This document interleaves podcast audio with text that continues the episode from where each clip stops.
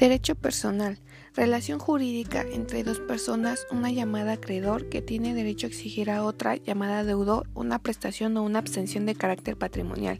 Obligaciones reales.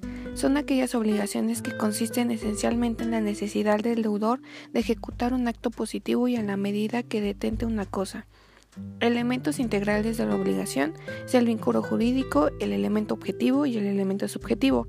Teoría clásica es el poder jurídico que se ejerce de forma directa e inmediata sobre un bien para su aprovechamiento total o parcial, siendo este un poder oponible a terceros.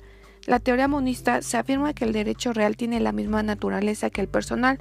No es exacto que existe una relación jurídica e inmediata entre la persona y la cosa, así como en toda relación jurídica existe el sujeto activo y el pasivo.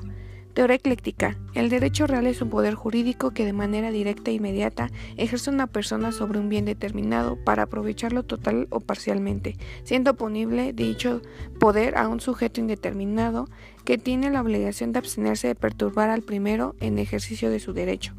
Obligación. Una definición de obligación es institutas. Es un vínculo jurídico que constriña a una persona a pagar alguna cosa según las leyes de la ciudad.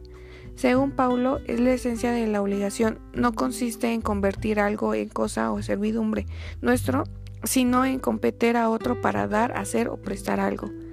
Derecho de crédito es el derecho subjetivo en virtud la cual un sujeto que es acreedor puede exigir a otro sujeto deudor realice a su favor una determinada conducta de prestación.